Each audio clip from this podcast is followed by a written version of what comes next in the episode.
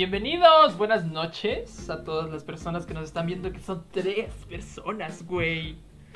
Son tres personas. Tres personas, tres seres vivos igual de importantes que todos a su alrededor. Eh, bienvenidos a este podcast. Como saben, no somos blancos, somos mestizos. Y hacemos este podcast especial porque en esta vez... ¿Sí se dice así? Esta vez tenemos un invitado que ahorita se los presento, pero primero... ¿Vas tú, pendejo? La verdad no sé, me agarraste en curva muy cañón. que te presentaras, mierda. No, ya, pues ya, ya te entendí después de que señalaste a la nada. En- Señalé a mi izquierda porque estás a mi Sí, en tu pantalla, sí, ya, en- acuérdate que yo te veo al revés, güey. No importa. Bueno, bueno, yo, yo qué, güey, nunca me presento, ¿de qué me estás Yo soy hablando? Roberto y me gustan las quesadillas. Sí, las quesadillas son esenciales en una dieta mexicana. No, pero este, estamos en general. Chava estaba un poco nervioso, que era lo que me estaba diciendo al principio. Y yo así de, ¿de qué, güey? El invitado es un conocido nuestro. Supongo que más mío. Y Chava lo conoció ya que empezamos a hacer los podcasts. Porque es de las personas que, pues, ve todos los podcasts, realmente. De, de los pocos que ven todos los podcasts. Este, y pues ahorita que llegue, él se puede presentar. ¿Qué opinas? ¿Ya lo metemos a la Ya, de conversación? una vena. Sobres. Con ustedes, Chumel Torres. Hey, ¿qué onda, qué hay, mi gente bonita? Ya saben que mi nombre es Héctor y a bailar, chingado. ¡Ay! Ok, ya, ya lo acepté. Está poniendo. Bueno, la vuelves a poner si no conecta. Se arriba el norte, ¿Ya chingado. tardó? Vamos. Tu, tu, ru. Hubiéramos puesto la Dion Cena, Ah, güey. Esto hubiera estado muy verga haber puesto la John Cena. ¿Ya? Ya Hola, hola. ¿Qué pedo? Con ustedes, John Cena. No es cierto. Es Alberto Cabral, como dice, dijo Ro, un amigo nuestro, una persona que nos ha estado dando feedback, que pues es una opinión muy importante acá dentro de, de, de Pink. Y pues, ¿cómo estás, Alberto? ¿Cómo te Muy bien, gracias por la invitación y todo. Un honor estar aquí con ustedes. Sobre todo, conocer al chavo también es un gustazo. ¿Qué onda? A Ro, ya, Ro ya lo conocía también, tenía el, el gusto de conocerlo. Miren, Sí, ya de varios miren, años. miren, antes de que se me olvide, güey, porque siempre se me olvidan las cosas. Ah, las playeras. ah, sí, las playeras. Beso del 3. ¿Eh, Jotos? No puedes decir eso, es el mes y, gay. y- No, no, y- y no, no se supone que teníamos, no, teníamos- no se supone que teníamos que esperar un minuto. No, ya pasó un minuto, güey. Sí, ya pasó. Sí, ya Ah, tres. sí. Ah, y Ya se preocupó. está A bien. ya podemos decir tú eres groserías. el, homo- el, el que cree que está mal decir Joto. Porque No, no, si Joto yo, yo nada más digo. está mal, tú eres el, el que está mal. Ok, está bien, chavo. Está bien. Discúlpame, güey. Así, así es la vida, así, así es el universo. Así todos. Va, va a ser, va, va a entrar el intro. Ya entró, güey. Eh, ya, ya, eh, de hecho, Ah, te presentamos. Ah. con Héctor Te Leal. presentamos con Héctor Leal. Ah, qué bueno, qué bueno esa. No sabes qué, fe- qué felicidad me da con lo de Héctor Leal. No pareció soy Hagen porque la neta, su pinche fondo verde está bien, culero. Pero. Güey, ¿sabes por qué no hemos editado cosas en su fondo? Esa es mi pregunta. No tiene fondo, güey. Solamente es. No. Pero puedo poner fondo aquí. eh, Por eso, pero nosotros podemos ponerle fondo. Por eso, o sea, la foto de Héctor Leal aquí atrás. No, cuando presentes. Héctor Leal. nada, luego. Ah, luego- en la de Héctor Leal, el fondo de verde de Héctor Leal. Por eso, no mames. Poner- Va a estar bien culero, güey. Va a estar poca madre. Lo hago, lo hago. Bueno, Bueno, este, que se presente el joven. ajá, bueno, más bien que se presente. Ya se presentó, güey. Ya lo presenté yo. Que nos diga qué hace. Bueno, chicos, pues este, yo parte de lo que veo estudio que fue artes visuales, llevo parte eh, que es eh, game design, que es esto del diseño de videojuegos, que es un tema muy bonito y es algo que lamentablemente eh, no se ve mucho en, en el idioma español, pero eh, Mm. es un tema muy interesante y muy padre. O sea, en inglés encuentras infinidad de, de youtubers que hablan de game design. Eh, aquí en español en México casi no encuentras, entonces es como el plan o la idea de que se extienda un poquito más esto del game design, que es pues, el diseño de videojuegos, que viene siendo prácticamente pues, el guion de una película, viene siendo el guion de un videojuego. Órale. Ya. Como dije, Ya, dije ya. anteriormente fuera de cámaras, yo no tengo ni perra idea de qué es el game design. Pero. Sí, es que mira, Ajá, el- bueno, lo del game design puede entrar, puede entrar en, tres, en tres áreas. Una que es juegos de mesa, de naipes, o lo que nos encanta es videojuegos. Ujú. Este, él es el encargado, el director de game design, o los, en- los encargados de game design son estas personas que dicen qué hacer, qué no hacer, a qué referencias tomar y tomar en cuenta los errores de otros videojuegos para perfeccionar el juego, ¿no? Digamos. Este, también es el que diseña los niveles, diseña o ve una ojeada al, al guion del videojuego, que pues, hoy en día ya casi todos los juegos tienen guion.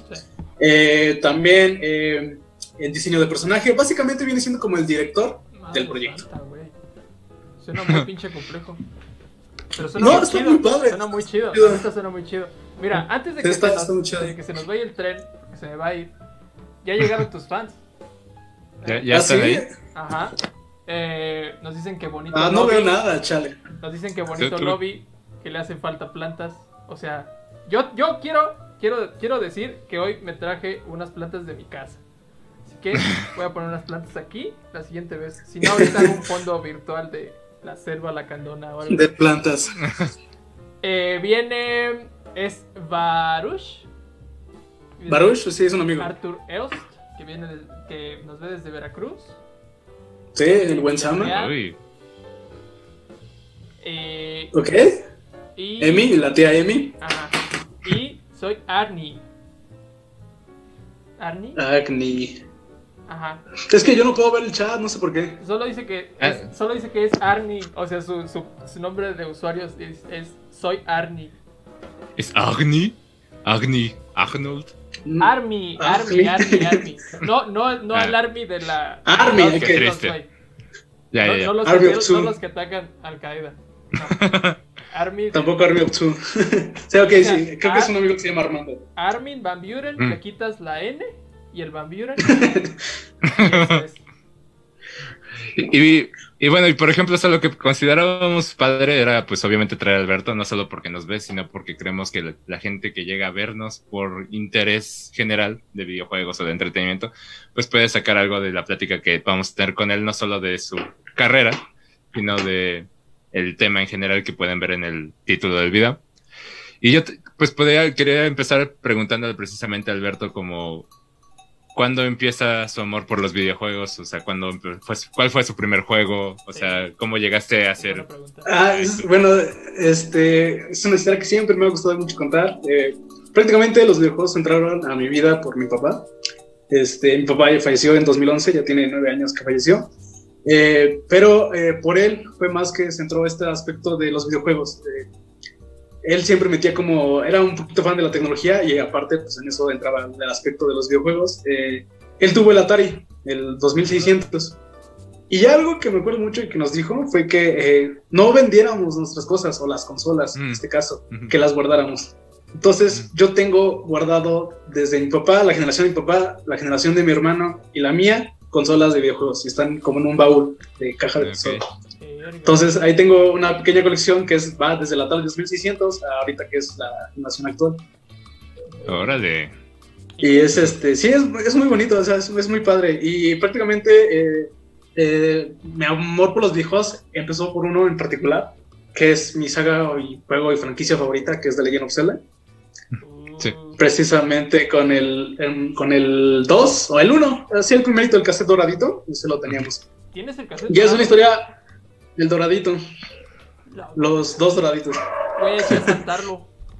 Este, es muy chistoso porque en esa época era, había salido el Super Nintendo, estaba ya por salir el Nintendo 64 y mi hermano estaba jugando el Link to the Past y yo quería jugarlo, pero no me dejaba. Entonces mi, mi papá sacó eh, ahí el, el- y me dijo, bueno, es el mismo, pero una versión anterior. Entonces, este, ya estuve jugando el Zelda 1, el primer Legend of Zelda y el Zelda 2. que Estaba bien, perro difícil. Pero, este, ahí estuve. ¿Qué edad tenías? Ah, como unos seis años, cinco. Ok. No mames. Desde los cinco que me gustan mucho los videojuegos.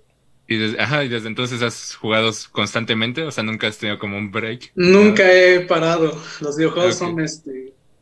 Ahora sí que es todo lo que está dentro de mí. Eh, es que esto es otro buen tema que, que, bueno, no sé si quisieran tomarlo después. Ahorita me acordé de ello. La importancia de jugar el videojuego en su momento. Ah, sí. ¿Por qué? Porque a mí me tocó en su momento, y por eso hay como ese choque de, de- de videojuegos. Me tocó en su momento jugar Legend of Zelda Ocarina of Time, que salió en el 98. Sí. Entonces, eh, pues fue un cambio radical, ¿no? Sabemos la, la historia de Legend of Zelda y cómo cambió la industria del videojuego. Y ahorita hay gente que si juega Legend of Zelda, pues ya no lo ve relevante, ¿no? No lo ve importante, ¿no? No lo ve. "Ah, están exagerando con el juego perfecto, ¿no? El 100 de calificación que tiene.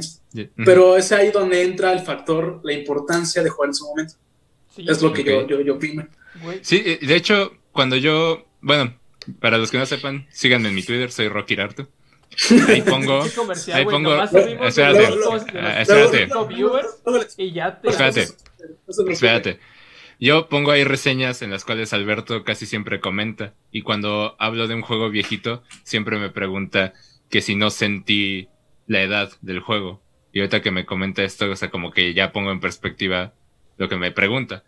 Y, y sí, tiene toda la razón. O sea, en cuanto cómo vas a ver un juego habiendo ya jugado todo lo que hay hoy en día.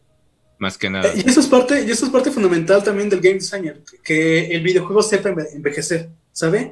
Que eh, hay que buscar eh, que el juego envejezca bien, que sus mecánicas eh, no se oxiden con el tiempo. Por ponerte el ejemplo, este, que siento que revolucionó también en parte el 007 del Nintendo 64, el GoldenEye. Ujú. Ujú. Es, un- es un juego que envejeció bastante bien y si lo agarras es súper padre, es súper divertido. Son juegos que, enveje- que envejecen bien con, con el tiempo. Sí. Sí, entonces, Da tú, güey. Sí. Ah, ok. Entonces, o sea, se me hace muy curioso que sea de las primeras cosas que menciones, ¿no? O sea, porque también ha sido de las cosas que me has mencionado más frecuentemente a mí. Y sí, tienes toda la razón. Y lo que iba a mencionar, ya como vinculando un poco el tema general, que dices que tú guardas todo. Entonces, Sí. eh, eh, entonces yo te iba a preguntar precisamente, o sea, entonces tú directamente vas a decir de comprar físico, asumo yo. Exactamente, soy, soy parte eh, de esos coleccionistas que, ah, 20 mil pesos, eh, al rato los, los junto y los gasto en una figurita china, ¿no? De 20 mil pesos. Este, iba a gastar, este, casi, lo- eh, me iba a salir del doble de caro la figura de Cloud, eh, la edición especial de Final Mm, Fantasy, sí, sí, ah, sí, sí, sí. ¿La de la moto? Eh, pero el de la moto, le iba a comprar, pero me iba a salir el doble de caro, me iba a salir casi en 10 mil. No mames. Y, me iban a meter más, más impuestos por aduana, porque es muy importante para los coleccionistas este, que chequen en aduana que su figura pase, porque si es figura humana con armas, te lo retienen. ¿Neta? Mm. ¿Por qué? Por, no sé, es, es que no tengo entendido que es como es una figura humana y trae artefactos que pueden ser reemplazados, digamos, por un cuchillo, los tienen que abrir, los tienen que checar. Ok. Por Ah, ejemplo, ya, ya en, este caso, en, en- en este caso, Claude traía su espada, su espadota, ¿no? Sí. Entonces la gente bien puede agarrar, quitar la espada y meter un, un cuchillo, ¿no? O meter un cuchillo en forma de la espada de Cloud. Ah, pues. Entonces, aduana te lo, te lo retiene. Y en cosas como figuras humanas es como por protección o el cuidado de, me parece que eh, sobre el copyright o las formas de los monos, porque hay muchos formas o juguetes que son bootleg. Los bootleg son como copias exactas de la figura, entonces tienen que checar que no sea que sea bootleg o que sea original. Si es original, te cobran el impuesto. Si es bootleg, te lo dejan. Mm, Verga, Sí. güey. es, como similar a vender usado y nuevo, ¿sabes? De cierta manera. Ya. Entonces, este, sobre todo aduana, pues es la aduana de allá de Estados Unidos, entonces tienen que estar checando eso. De hecho, cuando yo estaba teniendo mi odisea por conseguir el casco de Doom, él ya había conseguido su edición de Final Fantasy. Y ya cuan- cuando nos fuimos acercando, Ya le pregunté y todo. y ya me contó todo ese show de la aduana. Y dije, No ah, qué, qué mal plan, la neta. Pero en dado caso de tu casco no tuvieran hecho ningún este No. por como pa- pasaría como casco, o sea, como si fuera Sí, no traen. artefacto, artefacto accesorio. Güey, yo me estoy. Sí. Pero es a, a lo que voy a lo del físico, o sea, sí, yo soy más como de Sí. conservar esa parte física. Bueno, aparte, como ahorita vamos a tocar el tema de lo digital, porque es tuyo, ¿sabes? Es lo que digo, es meramente tuyo. Porque tarde Sí. o temprano la versión digital te la van a quitar. Sí. los derechos no, lo- no los tienes sobre ellos, 100%. Simplemente pagas el derecho de usarlo, pero no es tuyo. Es Al como el clásico caso con PT, ¿no? Que era el demo de Silent Hills. Que lo quitaron de la tienda y los que no lo tenían descargado se fue para siempre. O sea, aunque lo hubieran bajado una vez, ya no lo podían volver a descargar. Sí, ya es, ya es como lo decía, si yo en un futuro digo, ah, este, nietecitos, hay un juego que quiero que jueguen y todo, ¿no? Pero pues ya es 2000, ya es 2060, ¿no? Y viene y dice, no, pues los servidores de PlayStation 4 se cayeron y ya los juegos que compraste Ya, sí. Se fueron a fueron para siempre. Y por Entonces yo creo que esa es una de las ventajas que veo del físico, que es meramente 100% tuyo. Pero también había Claro que ventajas en había, visto que, que últimamente había metido pues todas las compañías de, o sea, Xbox, eh, obviamente en PC, Steam y esas madres, eh, PlayStation y Nintendo, cláusulas ya de que en cualquier momento, o sea, te lo pueden quitar, que está, que, que cada vez, esto valdrá la pena que lo discutamos y también en el chat díganos qué onda, qué opinan ustedes. En el futuro, o sea, cada vez más hay juegos que tienes que como hacer una especie de double check de que cuando empiezas el juego tiene que sincronizarse con la nube y entonces empieza. Y eso es Mm. algo que puede ir pasando, o sea, es algo que, que yo siento que entre más avance el tiempo más va a ir pasando y va a valer madre si lo tienes en físico porque al final de cuentas pues, la sincronización en línea va a ser obligatoria. Sí, tarde o temprano. Entonces, ahí ustedes qué opinan, o sea, aún teniendo eso, creen que, o sea, obviamente, digo, yo soy, no voy a decir que soy la- el, el extremo contrario porque, pues, ya, o sea, ahorita estoy tratando de comprar un pinche Switch y La historia interminable del la Switch. historia interminable del Switch porque quiero comprar juegos físicos. Tengo de Play y así, pero de PC, pues obviamente no puedes tener juegos pinches físicos. Entonces, eh, ¿qué tanto en un futuro, eh, no sé, de aquí a cinco años, ven tan factible tener todos sus juegos físicos? O sea, ahorita estamos hablando de, de lo que tenemos, de lo que, de lo que es hasta, no sé, hasta PlayStation 4 todavía son como completamente tuyos. Yo había leído que hasta. Pues en teoría, en teoría, Yo había leído En que teoría, hasta sí. Wii U, güey. ¿cómo? Yo había leído que hasta Wii U en parte de Nintendo y hasta Play 3 de, pl- de PlayStation. Habría Pues no sé si... No, no- no sé sí, o sea, no, no tenemos la info a mano. Ajá. Pero incorporando a tu pregunta, también preguntarle tu reacción al ver el Play 5 edición digital, ¿no? Porque Ajá, claramente ya, ya Oh, estamos qué- qué- qué acercándonos a eso, ¿no? Y lo de, lo Sí, de sí, los sí. juegos de PlayStation a 1700 baros, güey. Es que no sé si se acuerdan ustedes, muy al principio de, la, de esta generación actual, que Xbox hizo su tontería de vamos a sacar la consola de Xbox y el disco meramente va a ser de instalación y ya no va a servir, ¿no? O sea, fue como algo obligatorio. Fue cuando todo el mundo pegó el grito al cielo y fue como, ah, y ahí fue cuando Xbox perdió. Definitivamente ni había empezado la generación y ya habían perdido con, con esa decisión. Eh, ahora lo que está pasando es que ya estamos encaminados a eso. No sé si por Sí. beneficio o contra, pero ya estamos más encaminados a, a meramente vamos a terminar en un futuro con puro digital, pura, pura cosa digital. Entonces, Sí. este es, es, es esta cuestión de qué va a pasar con, con los, con nuestros juegos físicos, van a desaparecer al final. Sí. Y van a de- dejar de tener soporte. Y a final de cuentas, digo, eso sí, los juegos de Nintendo al ser cartuchos, yo creo que, no sé, hay personas que son más expertas en esto que yo. Son expertas en, en, más, eh, en esto, eh, no como yo, que neta estoy muy güey. eh, tienden a ser más longevas. O sea, los, los cartuchos de Nintendo, ya sean los viejitos o los del Switch, o si sale un pinche Switch 2, van a seguir siendo cartuchos porque es Nintendo. Van a ser más longevos que los discos. Entonces, tomen esto en cuenta y tomen eso también como a consideración si es que quieren como coleccionar eso a largo plazo. Mira, aparte de también el trabajo del game design, es también eh, checar precisamente las ediciones especiales o checar el mercado amplio en cuestión de quién compra más digital o, físico. Es aquí cuando, digamos, el game design o el director de game design o el director del juego opta por decir, por ejemplo, vamos a sacar eh, la versión digital deluxe, pero también vamos a sacar en limitado juegos físicos con una edición, una estatua, la camisa oficial, la playera, Y es ahí cuando el estudio del mercado se da a ver reflejado. ¿Qué prefirieron más, la versión deluxe o la versión física con la camisa o la playera? Entonces, no sé, creo que eh, hay muchas más personas, no quiero decir el término gamer porque es un término que no me gusta, no debería existir esa, esa palabra gamer, pero digamos que el, eh, van a checar qué gamers, o la mayor cantidad de gamers, van a optar por, la por el juego físico. Entonces, digamos, el game design va a ver, ¿saben qué es? El juego físico sigue dando sus frutos.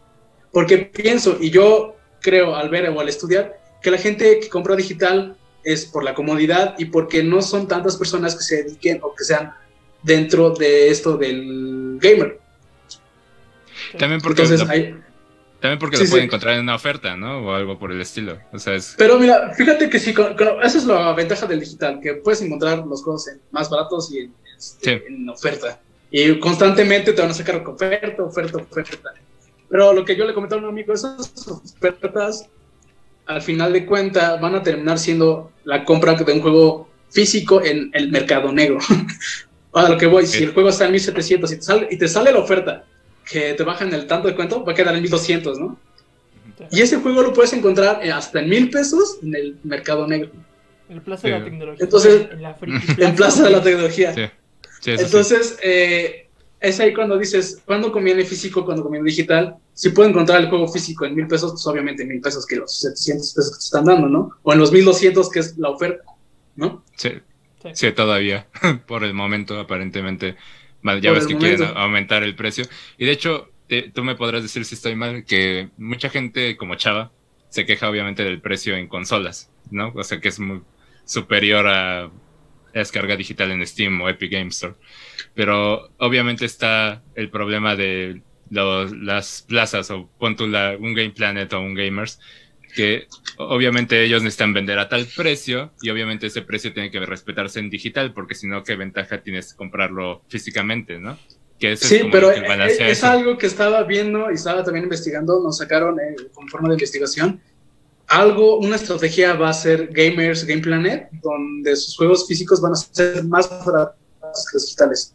Van a empezar a hacer una estrategia en las que ellos, digamos, la misma técnica que hizo Xbox, de querer absorber cierta cantidad, la va a querer aplicar un poco Game Planet o Gamers para tener la ventaja en físicos sobre digitales. Luego les paso el artículo o el dato, pero ahí se traen algo entre manos, Game Planet pues y todos esos como GameStop Gamers, en los que dicen, ¿sabes qué? No podemos morir porque la era digital ya se acerca. No podemos ser blockbuster, vaya. Pero, sí, y por eso mismo están metiendo muchos coleccionables, ¿no? Juguetes, peluches, mochilas, pops, un chingos de pops. Este. Sí, por ejemplo, por otra, perdón, por otra parte, este, eh, también veo lo que es arte conceptual y es otra cosa que me, estoy este, especializando.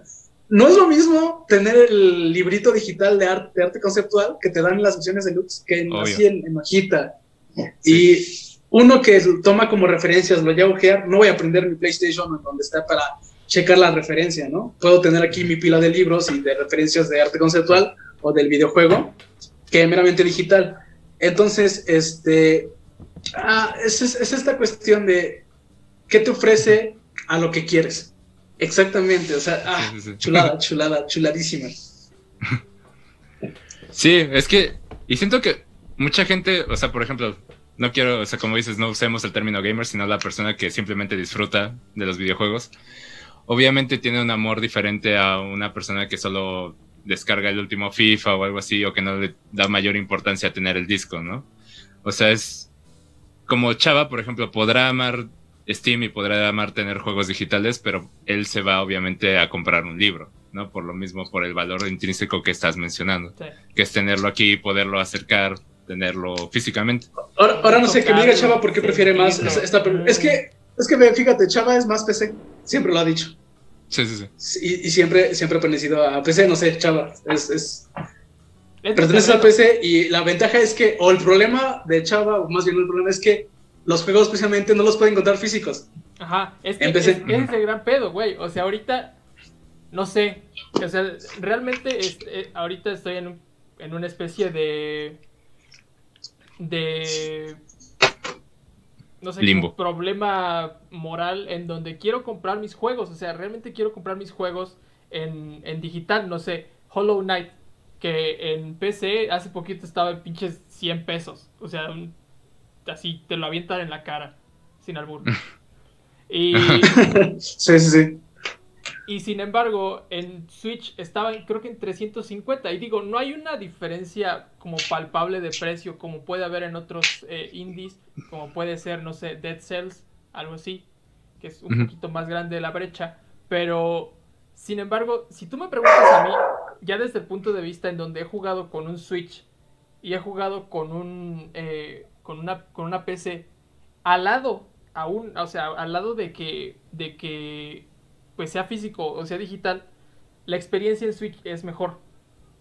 O sea y ahí ya. nos vamos a meter en un terreno que, se va en cuanto a a la, a la experiencia. Pero mi punto es que en PC siento yo que sí sí hay como cierto tipo de juegos que no son como los más adecuados para jugar en una PC y sí vale la pena como explorar una plataforma que te lo permita. Sí, exacto. Y ese es también otra, buscando el tema de game design que también tiene que checar, tiene que ver el, el game design. A la hora de tomar decisiones, a, la hora de tomar decisiones de a qué se va a adaptar mejor. Por ejemplo, eh, a veces el game design va a la mano con el director del juego o el creador. Dicen, ¿sabes qué? Eh, mi juego está más hecho para jugar en consolas. Y dicen que dice, ok, va, vamos a hacer que jueguen más consolas. Pero entonces aquí ya llega el productor, que es el que mete lana, y dice, ¿sabes qué? Vamos a sacarlo también en PC. No me importa que sea imposible jugar o que sea mejor en, en consola. Aquí está la lana y yo quiero que recuperemos esa inversión, ¿no? Entonces ahí es cuando ya es, entran algunos choques en cuestión del game design de eh, las decisiones de, bueno, pues vamos a tratar de adaptar este juego para la PC y este para la consola, y sí se va a ver una gran diferencia, como dices, Chavo. Pero eh, también parte del estudio del game design es, es como ver qué clase de juegos están, por decir, a la moda y que se presten y que se pueda hacer una combinación, ¿no? Digamos, ahorita están de moda los Battle Royale, ¿no?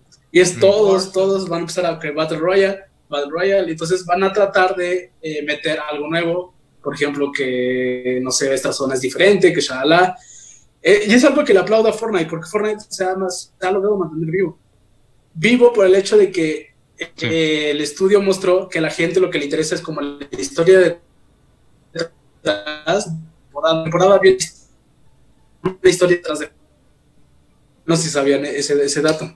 Este, se cortó un poquito, el dato, si lo puedes repetir. Sí, ok. El, ah. dato, no sé, ¿ya me escuchan bien? Sí, ya. Sí. Sí, ok. El, lo que es de, Epic Games con Fortnite es que viene, eh, eh, las temporadas vienen con una historia detrás de fondo, no sé si sabían ese. ah, ya, ya, ya, sí. O, sea, y eso ha logrado mantener a la gente despierta, ¿no? Como que ah, hay huevos de Pascua, el easter egg, de que se, se conecta la temporada 1 con la temporada 2 entonces, esos estudios también van a ayudar a decir, ¿saben qué? Eh, versión digital o en versión, porque salió el Fortnite en juego físico.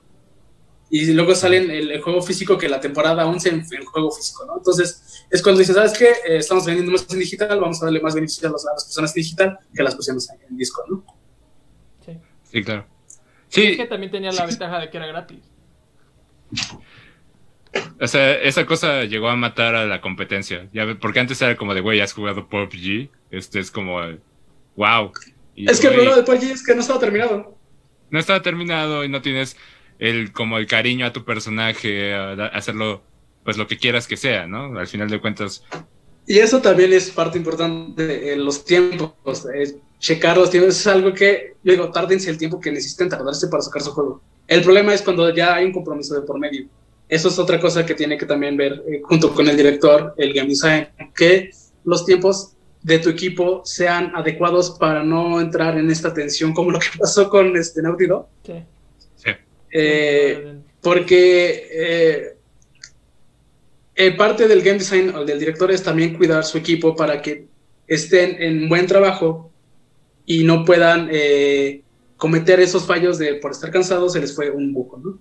Y también en parte a lo que iba, ya me desvié un poquito, es que eh, tienen que checar los tiempos precisamente para desarrollar bien el juego y que no haya ningún pero, ¿sabes? Es por eso que yo le aplaudo mucho eso a Naughty Dog, a los que retrasan los juegos, porque yo digo, Sí. tómense el tiempo que necesiten, porque al final cuentas el producto que quieres vender y el producto final siempre es el destacado. Sí. Y, y, por ejemplo, tú, este, ahora con, con la Switch, que viene siendo pues como el punto medio entre portátil y consolas, ¿tú ahí sigues comprando todo este físico o has hecho excepciones? Porque, por ejemplo, hablando por mí, yo soy como tú, de que me encanta tener mi disco, mis cartuchos, incluso ir a comprar cosas que nunca tuve. Este, pero con la Switch lo que me ha pasado es que ciertos juegos que siempre quiero tener conmigo cuando cargo mi Switch y no tener que cambiar de cartucho, los compro digital, como son un ejemplo Smash o Animal Crossing. ¿no? Sí, eso es algo que también me han comentado mucho, que eh, es la ventaja de la comodidad de que ya no tienes que estar cambiando entre el disco y el cartucho, ¿no? O sea, es como esa ventaja eh, bonita de que ah, simplemente inicio sesión o inicio el, el programa, ¿no?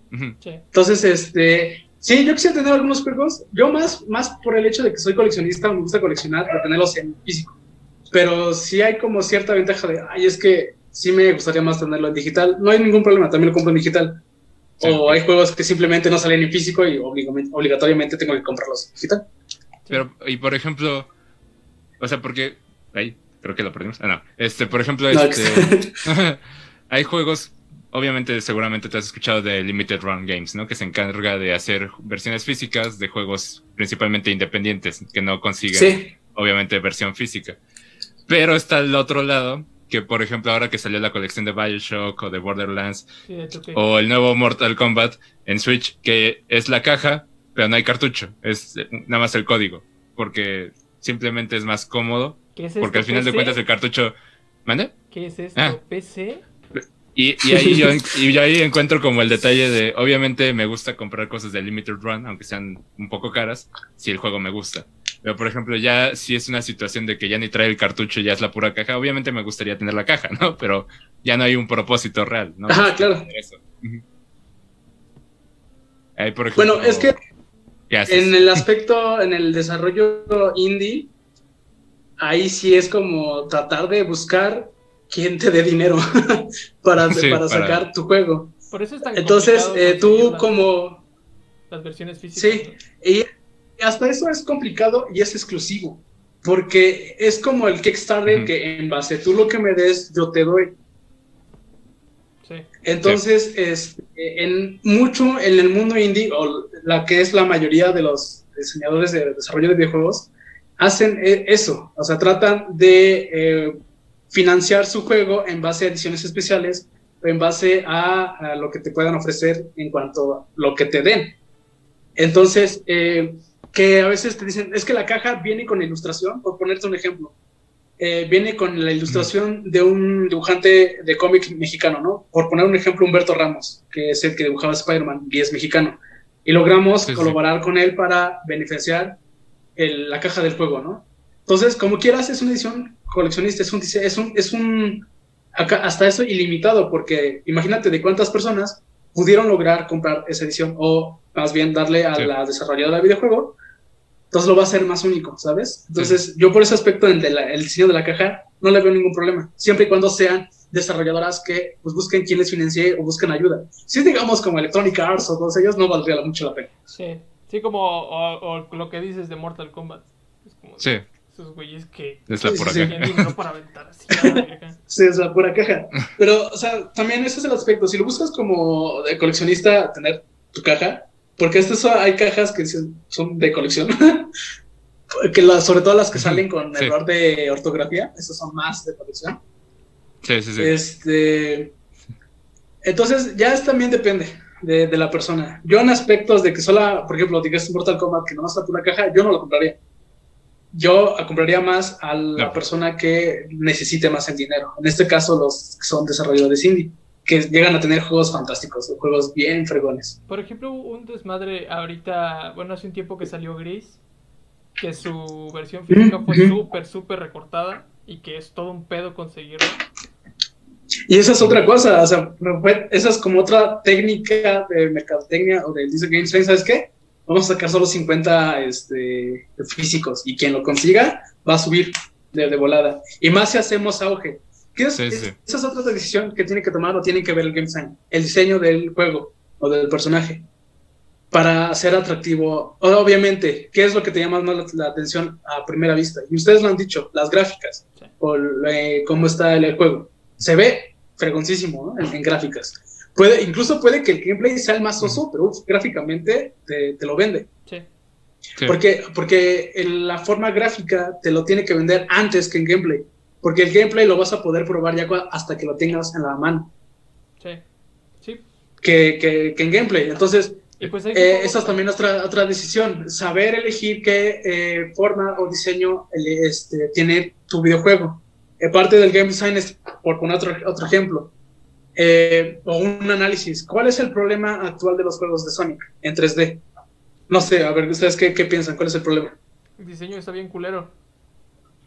Yo digo. Ro, Este, este, antes de que te iba a comentar, ¿sí viste mi mensaje, chava? eh, Para poder reiniciar este asunto No. de una vez. Ah, ok. Ah, sí. Este, que pongas una imagen. chica. Vamos a reiniciar la rellamada para que no, no se corte esta Dame un minuto. pregunta. Dame un minuto. Entonces, vale. ¿qué- ¿cuál era la pregunta, Alberto? Ahora sí. En lo que. ¿Cuál crees tú que es el problema de, eh, o cuál creen que sea, para también el público, cuál, que- cuál creen que sea el problema principal de los juegos de Sonic en 3D? Ah, de Sonic. De Sonic. Verga. ¿Solo un problema? O este. No, es un pedo, Eh. Tú, lo que, lo que tú, pro- o sea, sí, tú digo, solo uno o varios, es válido, o sea, eh, Bueno, nos o han sea, dado por un ejemplo- estudio de cuál es el problema. O sea, yo, yo sí he visto varios artículos o varios videoensayos que hablan de lo mucho que no se pudo transferir el gameplay 2D a 3D de la misma manera, como siendo fiel a lo que es la idea de Sonic como personaje, que es ir rápido. Ok, Pero a ver, Chava, deja, Chava, Chava reiniciamos dice- esto de una vez. Sí, mejor vamos a reiniciarlo. Y ahorita Vale. yo digo. Te lo paso rápido, ¿va? Sí, dale. Perfecto, perfecto.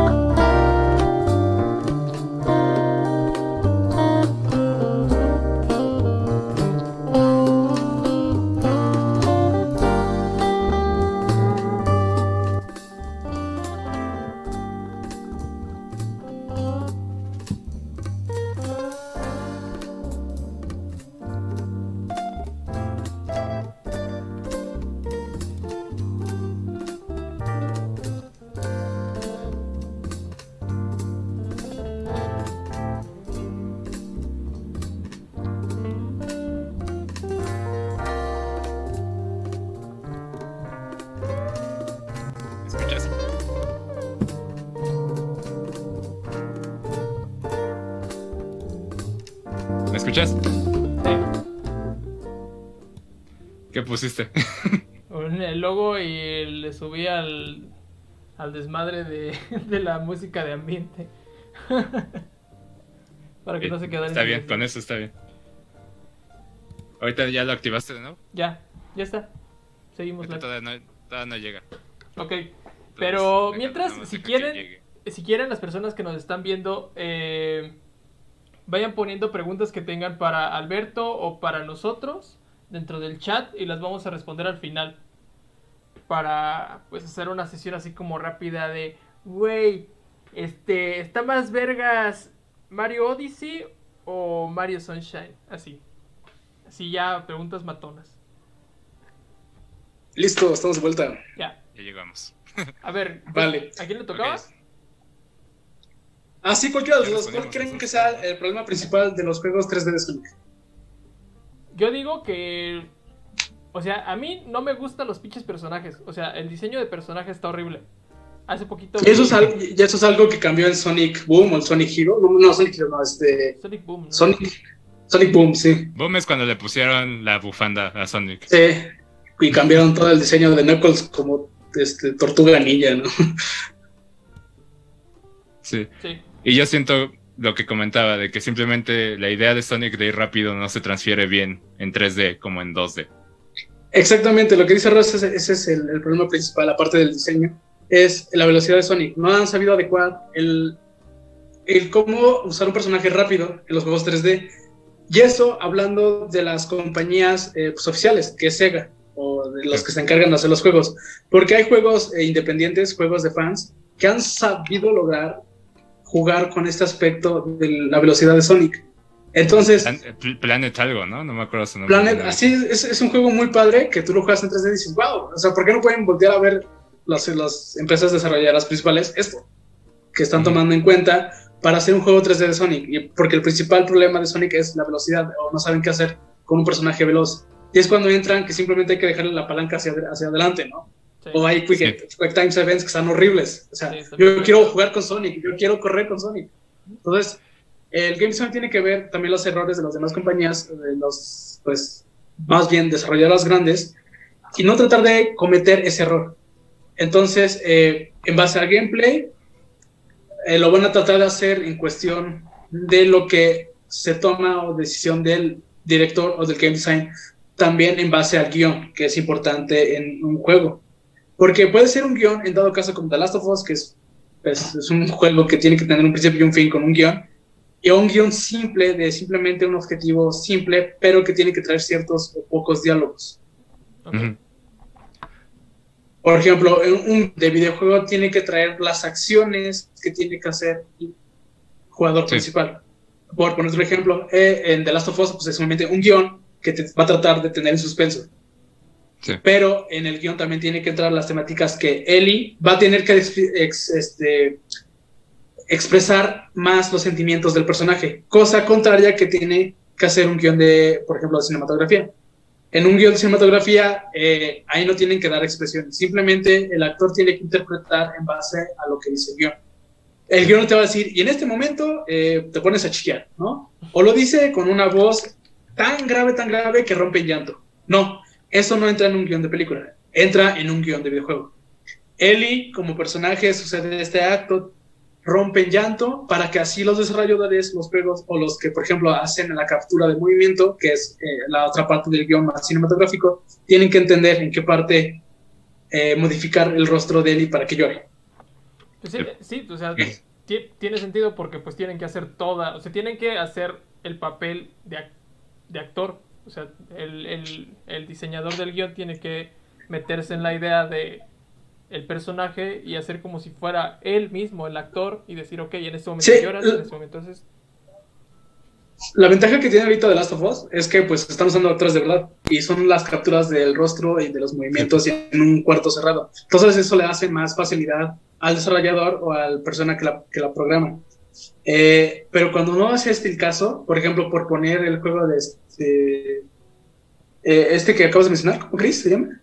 Se, se Sí, fue el nombre. Sí, Ah. Chris, ahí eh, habla acerca de, la- de cómo sobrellevar una pérdida. Sí. Entonces ahí no te puede, no hay, no hay persona o no hay eh, alguien que te actúe en rostro, en, en actor. Entonces ahí la tienen que meter mucho en mano el, el game design. Si sabes que en esta parte del juego, enfócate, haz un encuadre, haz un encaje sobre el personaje, que el mundo se vaya cayendo, que chala, chala. O sea, básicamente el game design, como dice el mismo nombre, tiene que ir diseñando también el nivel, el juego, el gameplay Pues la experiencia Pero- completa, ¿no? la experiencia, ajá, básicamente viene siendo como el guionista del juego junto con el director, Mm. pero él no se encarga, por decir, de, de programarlo, simplemente él como, bueno, hay, hay game designs que sí, que se dedican también incluso a programar o a tratar de editar, o también son artistas conceptuales, ¿no? Pero el game design es el que va a estar como detrás de todos, Sí. Como vaya hilos. que vaya de los hilos, exactamente, junto con el director. El director es lo que es lo que va a hacer, o sea, dice, si hay un game design, que va a ser el director? Bueno, el director se encarga de eh, expresar más en cuestiones de los, del, sentimental- del sentimental, sentimentalismo, ¿vale? Ajá. El game design solo va a decir, ¿sabes qué? En esta parte, él y llora. Y el director va a decir, ¿sabes qué? En esta parte llora, pero quiero que se vea más desgarrador, quiero que se vea así, quiero, quiero que tal. Entonces, es la diferencia que hay con director a game design. Y el director va a estar más, incluso más metido que el game design. El game design solo se va a encargar de que todo vaya en orden. El director, ¿sabes qué? Quiero enfocarme en el arte. Ok. Y ya, él va a estar todo el tiempo en el arte. Y por, ej- y por ejemplo, ya encaminando también esta plática a todo lo que tú haces y, y por qué como dice Chava al principio de todos los podcasts, somos, no somos blancos, somos mestizos y por ende somos Sí, mexicanos. Este, te quería preguntar, obviamente aquí en México pues no hay así grandes estudios, ¿no? Hay, hay algunos casos como los que hicieron Kerbal Space Program, que son de aquí y que, lo, lo- y que pues, les fue muy bien con el juego. Mulaka, eh, Pato Box. City es- y, Sí, o sea, es- y hay, pero no son así como, no están, asumo, no sé, o sea, que no son como otros estudios que simplemente tienen bien asentado pues a los inversionistas o gente que los va a tener trabajando en juegos a largo plazo, ¿no? O sea, un- tú sabes que cuánto se tarda en hacer un juego. Entonces, Sí, sí, sí. quería ver como tu perspectiva en la situación aquí en México para un estudio emergente. Está del asco en México. sí, sí, obvio. En México está del asco todo este. Pero es que fíjate, ¿sabes por qué? Porque es nuevo. Es muy nuevo. Ujú. Fíjate que tiene como apenas unos 3, 4 años. Ay, se nos trabó Este-. Se, se ¿Están cortó un poquito. Se cortó un poquito de- cuando dijiste que Sí. tres. Ok, cuatro ya, ya estoy. Ajá. Sí, ya. ¿En qué me quedé? En, dijiste que Eh, eh, tenía como cinco años. Tres, cuatro años, algo así estabas diciendo. Ah, ah, sí, tiene, tiene como 3, 4, 5 añitos que apenas México está como, hey, ¿sabes qué? La industria de los videojuegos está vendiendo bien, ¿no? Es como el futuro ahora. Este, es como el futuro ahora. Entonces, este, se, se me cayó mi tableta. Entonces es como el futuro que viene ahora. Entonces, como que apenas están viendo, están acercándose Sí. y está de las cosas porque eh, quieren como ya sacar las ganancias rápida. Sí. Hace poco hubo un hashtag en Twitter que decían qué tan mal te están pagando como desarrolladora de videojuego. Salió un hashtag recientemente donde todos los que están en experiencia en México de qué tan mal o qué tan mal está cambiando aquí en México. Sí se puede, o sea, relativamente sí se puede. ¿Cómo, ¿Cómo podemos sacar del éxito cuando dices, sabes que soy una desarrolladora de videojuegos y ya tuve el éxito que quiero para poder como consolidarme aquí en México? Que compres o que te den, que venga, por ejemplo, PlayStation o Xbox, ¿sabes qué? Te quiero financiar tu juego y que salga en PlayStation. Sí, sí, sí. Y lo han logrado. Hay, hay este, desarrolladores de videojuegos que, por ejemplo, todas estas, las que mencionaron, lo lograron. Lograron Mm. que estas, estas este, PlayStation eh, se encargara de hacer la distribución. Sí. Porque vieron el potencial y vieron cómo venderse. Y es cuando dices, ¿sabes qué? Ya la hice, ya triunfé, pero como independiente. Así, va a estar empezar desde cero. Porque son los equipos, son las patrocinios, son que eh, tus, pues ahora sí tu equipo de trabajo, que pueden ir, que pueden ir, que pueden ir, que pueden ir, van y se van, vienen, van y se van. Y esa es otra cuestión, ¿cómo les vas a pagar si no tienes patrocinios? Sí. si no hay quien te invierta. Entonces, para Sí, claro. México está del asco. Tienes que primero encontrar a alguien que también quiera hacer o ir de la mano con alguien. Por decir, por ponerte un ejemplo, que quieras ir con Radio, Radio Shack, ¿no? Si sabes que Radio Shack, México, quiero ser una desarrolladora de videojuegos, pero voy a hacer esto y esto. ¿Les interesa?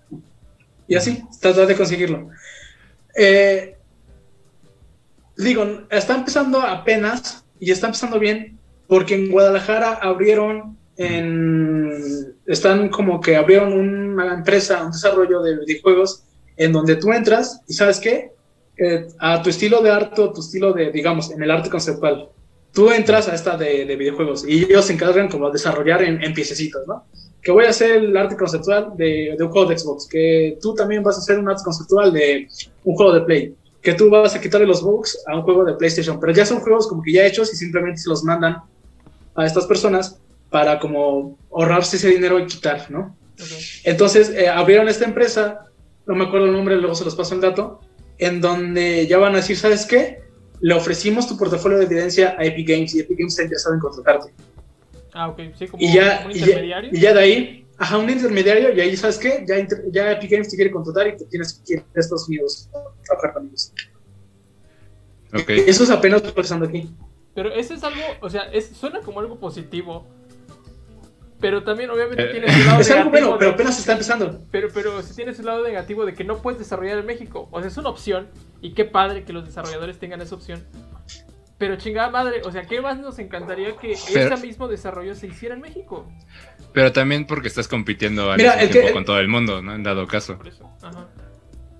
Sí, esa es una, una es, sí, es, en, es una competencia grande, o sea, hay mucho mercado de competencia, pero la ventaja que tiene México, por así decirlo, es que tiene Xbox.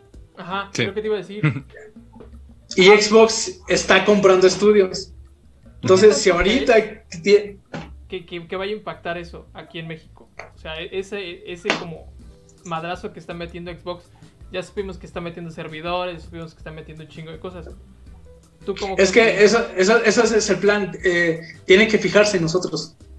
Cosa que Nintendo no ha hecho. este Xbox se empieza a fijar que tiene un mercado y hay un mercado mexicano. Porque el mercado mexicano creo que es el tercero que consume más en videojuegos.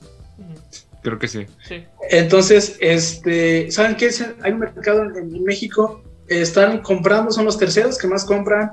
Hay que invertir, tienen que invertir, pero eso ya es iniciativa de Xbox. No es como si fuera iniciativa del gobierno. si Sí, tú no, quieres no. poner una, una desarrolladora de videojuegos, tiene que ser porque se fijaron en ti. Es lamentablemente esa situación en México. Y lamentablemente también es que solamente es una, y es Xbox. PlayStation también tiene sede, pero es, es sede la de Latinoamérica sí. No es sede de México.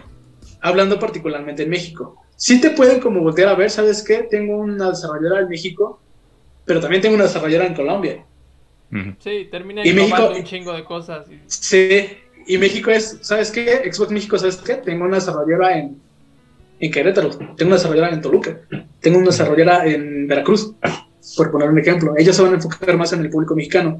Y, y es como te digo, como apenas está empezando, o apenas están como volteando a ver este mercado en México, van a empezar a invertir, van a empezar a decir, ¿sabes qué? Ahora- Ahorita que México, Xbox está comprando estudios, eh, Xbox, este, pues de Estados Unidos, para decir, ¿sabes qué? Pues vamos a comprar una mexicana, que también están desarrollando juegos.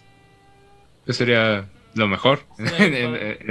Hablando ya Es- como a un a- como a un estándar un poco más alto. ¿no? Os digo, o sea, sí se puede, se puede ser desarrolladora en México, pero está muy cañón sobresalir de los demás. Sí. Y sobre todo está cañón, pues mantenerse vivo. Sí. Porque al final de cuentas, las únicas formas que puedes como encontrar que seas una desarrolladora en México es Kickstarter, ¿sabes? Sí. Y eso a veces, sí, sí. Si, se logra, el- si se logra el objetivo. Pero ve, Sí, porque- está- ah, Bueno, tú di, tú di. O sea, porque aparte aquí en México es, o sea, por ejemplo, en Estados Unidos obviamente está la gran cultura de Kickstarter o de los streamers de que les dan donaciones, todo ese show. Pero aquí en México, o sea, somos un poquito más dudosos a la hora de dar nuestro dinero, no solo a alguien que solo juega o que no sabe si va a hacer la cosa, sino en general. O sea, para comprar en línea todavía somos muy dudosos, como para abrir ese mercado en línea todavía es complicado aquí por la mentalidad general del mexicano de que si no me va a llegar, ¿no? Que si, que si va a perder Sí, dinero. sí. Entonces también es algo como que se tiene que ir concientizando y que lo ha hecho pues de cierta manera Amazon cuando llegó aquí como que ya mucha gente ha estado más animada a lanzar su dinero al internet y ver que sí funciona, ¿no? Y obviamente al apoyar proyectos así que son pues intangibles en el momento, pues se tiene que, que hacer esa cultura del apoyo, ¿no? Al apoyo a pequeñas empresas como nosotros en dado caso y a desarrolladoras como dices emergentes. Pero ve, o sea, yo lo que estaba pensando ahorita, y también es como una parte, es que en México cada vez más está teniendo una presencia las eh, eh, universidades privadas. Y digo, o sea, sí está padre, digo, es una universidad privada y cuesta un chingo de dinero, pero te becan. Y si las universidades privadas ven un mercado para el desarrollo de videojuegos, para que sean como financiados por la misma, la misma universidad y se pueda vender o una asociación con los estudios pequeños que se formen dentro de mismo, una incubadora de productos digitales y que dentro de esos productos digitales se encuentren los videojuegos, también podría ser una forma de abrir un mercado, porque, pues, digo, o sea, se ha abierto de otras formas.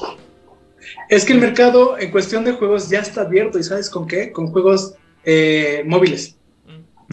Hay muchos juegos móviles eh, mexicanos. ¿Y qué es lo que, cuál es tu objetivo o por qué hay muchos juegos móviles este, mexicanos?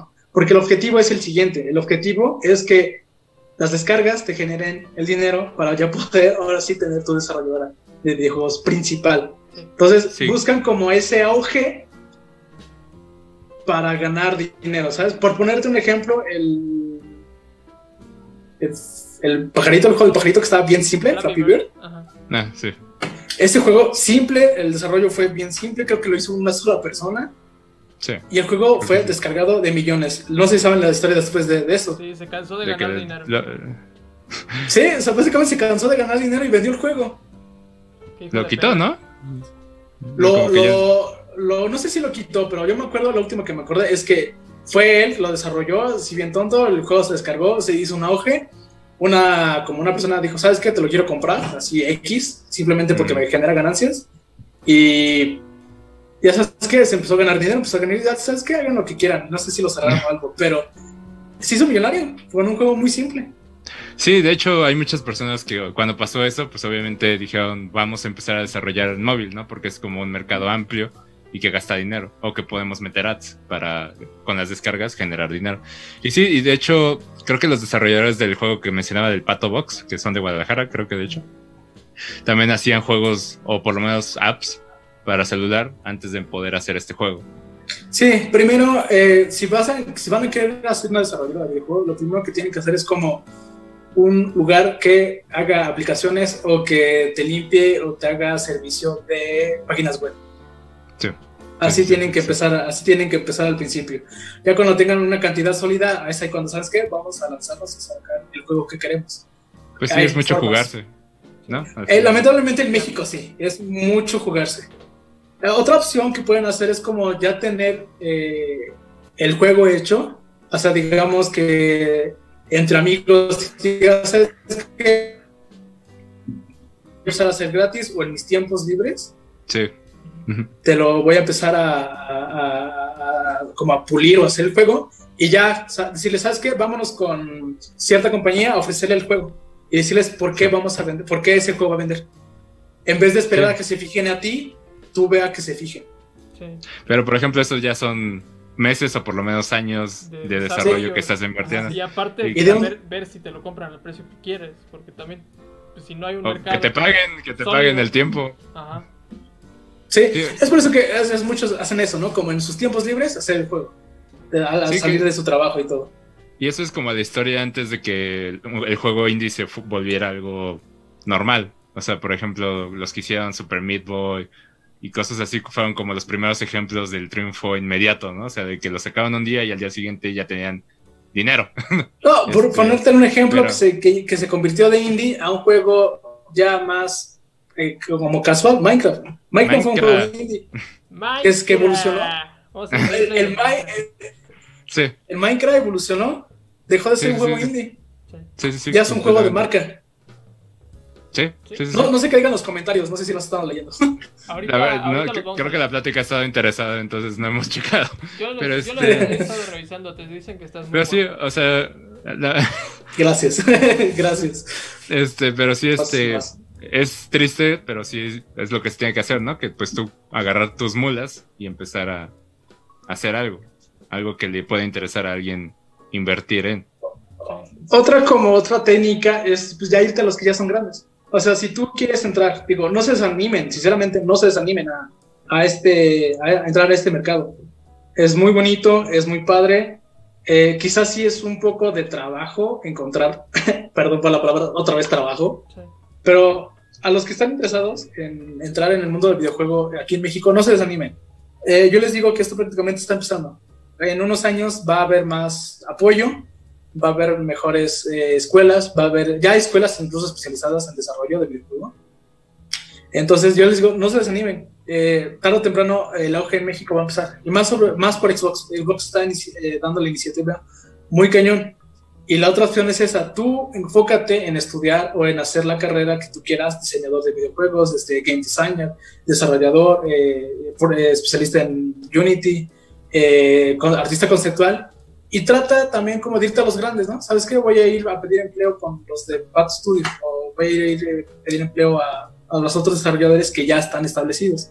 Que hay un lugar, hay un lugar, hay un evento que se llama eh, EGS o GSC, que hay en México, que es un evento de videojuegos, que hay un apartado donde buscan este talento. Mm, órale. Entonces, hay este, hay convenciones, o por ejemplo, tengo entendido también en. Comic Con, eh, digo, en la, mole, en, la, mo- en la mole de aquí de México, Ajá. este, hay un apartado también para buscar trabajo. tanto artistas de cómics como para artistas o desarrolladoras de videojuegos.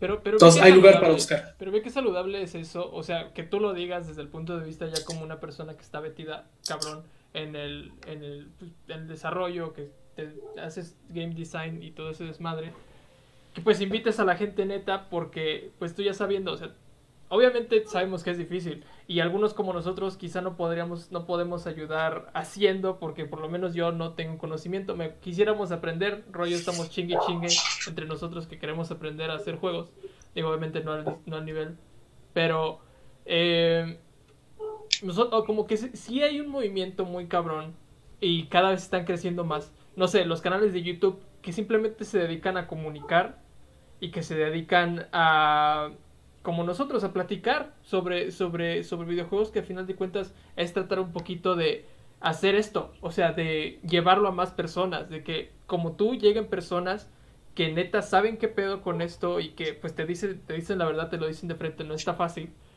pero que hay un futuro, o sea, está ahí la oportunidad y qué mejor que ser precursores de como en Jack, ¿te acuerdas, güey? Que los Sí, de hecho, cuando dijiste precursor y pensé en Jack inmediatamente. Jack, güey, ¿por qué no sacaron esa chingadera? Bueno, el punto es que qué chingón que sean como las personas que iniciaron la, el movimiento de los videojuegos en México. O sea, la neta, mi admiración total, ¿eh? O sea, que... El apoyo lo va a ver, el apoyo ya va a estar en unos, va a evolucionar muy fuerte por, digo, por Xbox que está encargando de hacer precisamente esto en México. Ujú. Va a haber mucho apoyo. Y como te digo, ya hay escuelas, ya están empezando a salir escuelas, o escuelas como de prestigio, digamos, UEM, Tec, Tec de Monterrey, cosas así de esas de ese estilo de escuelas, que ya están sacando carreras de desarrollador de videojuegos. Sí, Están empezando. Sí. El problema de que empiecen es que sepan de qué están enseñando. exacto. Ese es el gran problema. Porque tú te puedes meter a la carrera y no te enseñan cómo desarrollar un juego, ¿no? Simplemente te enseñan como conceptos más teóricos. Sí, Entonces, ese es no como un que-. Eso es lo que estamos diciendo. No hay esa conexión. Exactamente. Eh, que sí hay otras carreras de la vida universitaria y ya aterrizarlo a la cuestión eh, profesional laboral en la Y es como, Ajá. es como te digo, Guadalajara está empezando a hacer esto. Guadalajara ya, ya creó este lugar, es, eh, no me acuerdo, Center Media, Guadalajara, algo así más o menos, que ya están eh, incluso enfocándose a este apartado de videojuegos. Y no solo de videojuegos, porque también en el apartado cinematográfico, eh, en México también está un poco feo, hay, pero están empezando también. Está- es- estos este, ambientes cinematográficos junto con videojuegos están empezando, están empezando el apoyo. Y Guadalajara fue, el- fue el pionero, porque Guadalajara ya incluso logró tener contactos con Epic Games, con Xbox, con Sony, Sí. con eh, desarrolladores de videojuegos, ¿no? sí. Entonces, este, ya está empezando un poquito el apoyo para que México se concentre en esas personas, que yo creo que ya van a ser miles y millones de personas, porque creo que ya hay muchas personas que juegan videojuegos y quieren dedicarse a eso, Sí. que les apasione. Sí. Entonces, como le digo, mm, eh, se puede hacer una desarrollo de videojuegos mexicanos por su cuenta, es difícil, pero se puede. No, no, no. Just, just do it. Vamos, pienses. Do it. vamos a hacer un juego para celulares, amigos. Ya, a la verga. Sí. Ah, se, lo perdimos. Sí, lo más fácil es, es eso. hacer- hacer- ¿Es ya? No, no, no. No, que que, te, que de que repente te cortaste un poquito. Ajá. Ah, ok. ¡Ah! Lo más fácil es eso, o sea, un juego de móviles. Ajá. Vamos, ya. Ni modo. No sé cómo le hacemos para siempre poner un título y Yo hablar la como de tres cosas diferentes. Güey, ah, ya, o sea, lo último, lo- Mira. lo, que ya me quedé con una, con una duda sobre el pinche tema ¿Ok? es, ¿ustedes qué creen? Así, más o menos para ir viendo ya este pedo, porque ya llevamos una hora. Casi. Ya, ya- es de los podcasts que te gustan, Alberto. Ajá. Ya pasamos la hora. Este, Uh, una hora. Esos, esos son- ¿por me qué creen que se esté llevando la cuestión de digital, de, vigi- de físico a digital? ¿Por consumo? O sea, por hábitos de consumo de que la gente ya no está comprando los físicos? No. porque cada vez hay menos eh, personas que compran físicos o que son coleccionistas por cuestiones de marca, o sea, beneficio de Sony, de Microsoft, que realmente quieren simplemente ahorrarse la cuestión de hacer las pinches cajas eh, y hacer los discos, o alguna otra. Porque Tiene que ser cortar costos. No Sí, hay- es, es, es, es la Pues es del impuesto. ahorro. es, es- Sí. es impuesto por las marcas el hecho de, de, la- de lo de los digitales. O sea, Es que, ella- es, que es el ahorro.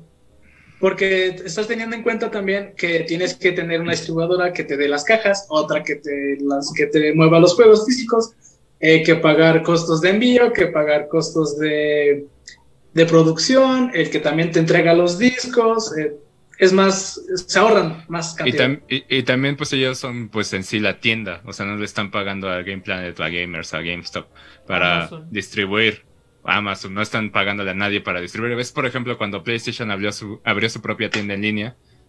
Porque todo el mundo pensó que iba a ser su manera de ganar más en el Play 5, o sea, que lo van a poner ahí y pues obviamente van a sacar más dinero de cada Play 5 en lugar de lo que van a estar sacando de Amazon, por ejemplo. Entonces tiene que ser con- cortar costos y ya. Pues mira, qué culo. Sí, es, es, es cortar costos. Que lamentablemente yo digo, yo soy de las que... Mi, mi modo de como comprarme las cosas es de... eh, anunciaron que eh, va Nintendo el, el NX, que era el nombre de prototipo de. Switch. Sí. ¿no? El NX. es el NX. Y ahí, ahí yo, ah, ¿sabes qué? El NX ya me pongo a ahorrar desde ahorita. Esa, esa es como... Me entero de la noticia y es... Güey, yo estoy a Cada punto, monedita que entra ya es de ahorro. Estoy a punto Ya de hacer estoy, ya- ya- preventa de ya- the Wild 2. Y todavía anuncian. Todavía Yo, yo, soy- yo, yo- yo me estoy esperando por la edición especial precisamente. Yo también. Quiero comprarla Sí. de 8 mil pesos. Sí, A ver, vale la pena. Vale totalmente la A, este, a este paso te vas a comprar el Switch edición Breath 2. cállate, güey. pendejo.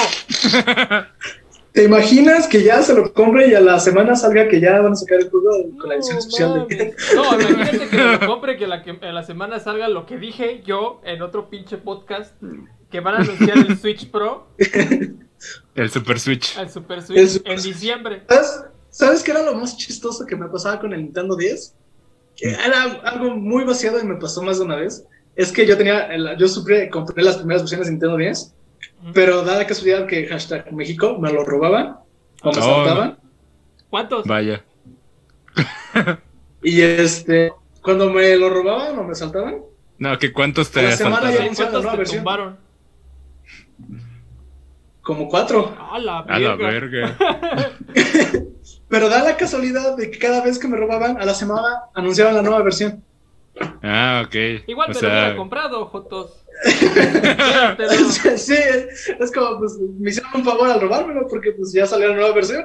como ya dice, tengo la excusa perfecta. Todos en el chat, F, F, F por los 10 de este.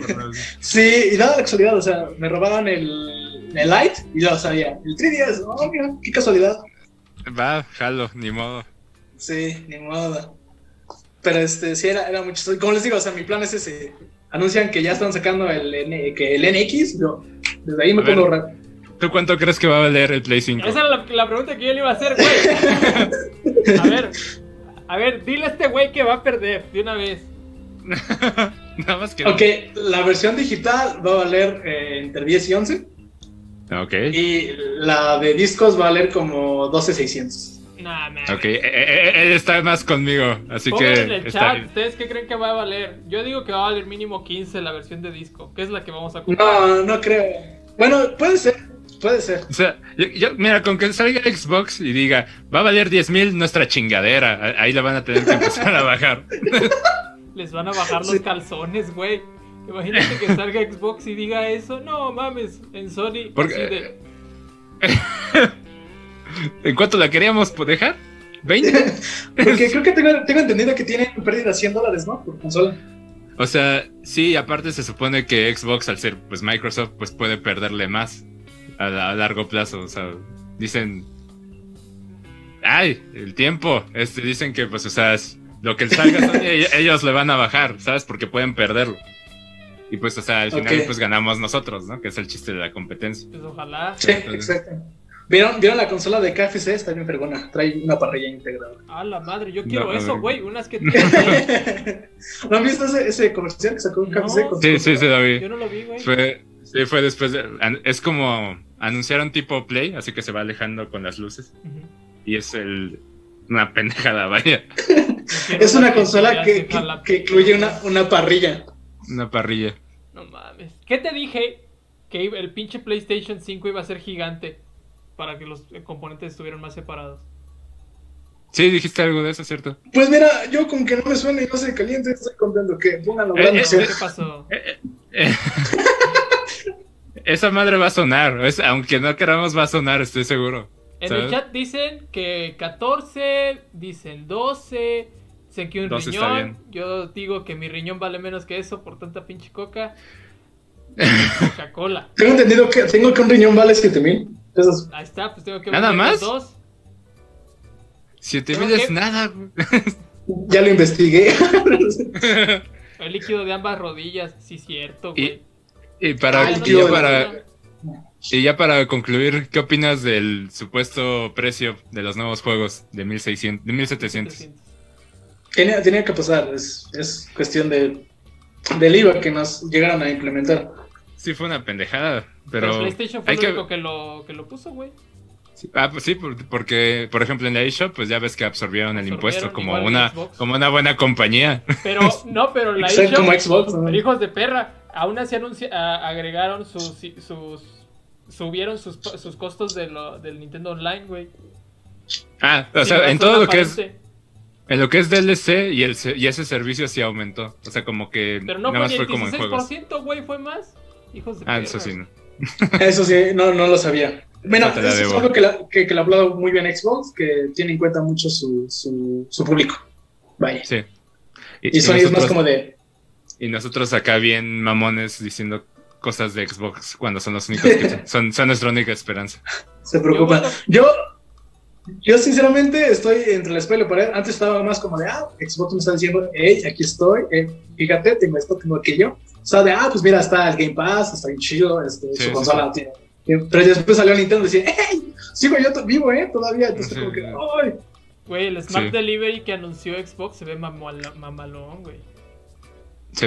Es que, es que Sony lo que tiene que hacer es eh, mejorar su PS Now. Es lo que tiene que hacer.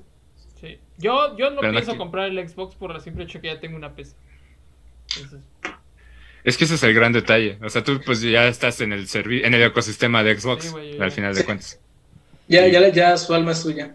Oigan, este, para Pues vernos más cabrón, vamos a leer las tres preguntas que la gente Para mandó. concluir, Ajá. va. Están más simples, entonces. ¿Y qué pasó con la dinámica? Ah, sí es cierto, güey. Mira, no llegamos a 100, entonces ni modo. No, pero les cuento de una vez, rapidísimo. Vamos a hacer una dinámica. Digo, si no lo saben, somos una marca de ropa. Eh, también diseñamos y ese desmadre, entonces vamos a. Esta es la decimos nosotros. Vamos a. Ah, no tengo. No. ¿Qué? No, no. Es que Bueno, tenía, iba, iba, iba a mostrar la sudadera que hicieron de Nintendo. Ah, sí es cierto. Ah, Ah, fue- eh, fue pero para él. no, no sí. Ya no me dices nada, parecemos novios. Según yo sí te dije que era para él, solo que no lo tenías tan presente. Quizá. Este, bueno, Bueno, la la, dinámica. la dinámica es, vamos a hacer un giveaway, pero eso se, le- eso se lo, solo se dice cuando lo dicen niñas blancas en Instagram, ¿no? Eh, no, vamos a regalar una playera, eh, la que ustedes quieran, pero el, el chiste, la condición, hay dos condiciones. La condición es que lleguemos a 100 visualizaciones simultáneas en YouTube, en un live. En algún punto. Ajá, en algún punto del futuro vamos a seguir intentándolo, vamos a ponerlo en Facebook en estos días. Y aparte, los que tienen Animal Crossing, vamos a tratar de hacer una dinámica para los que no tienen Animal Crossing, pero los que tienen Animal Crossing, que nos manden la playera que más les guste, el diseño que más les guste de difuntos. Vamos a, ahorita voy a pegar la liga de, de la página web aquí en el chat. Eh, en Animal Crossing, echen, e- hagan la playera, lo mejor que les quede. Les voy a poner en redes unas, unas, unos ejemplos que Ejemplos. para que vean. Y pues vamos a hacer una rifa o el que mejor le quede, ya veremos. ¿Mm? Y para que se ganen una playera, están bien chidas.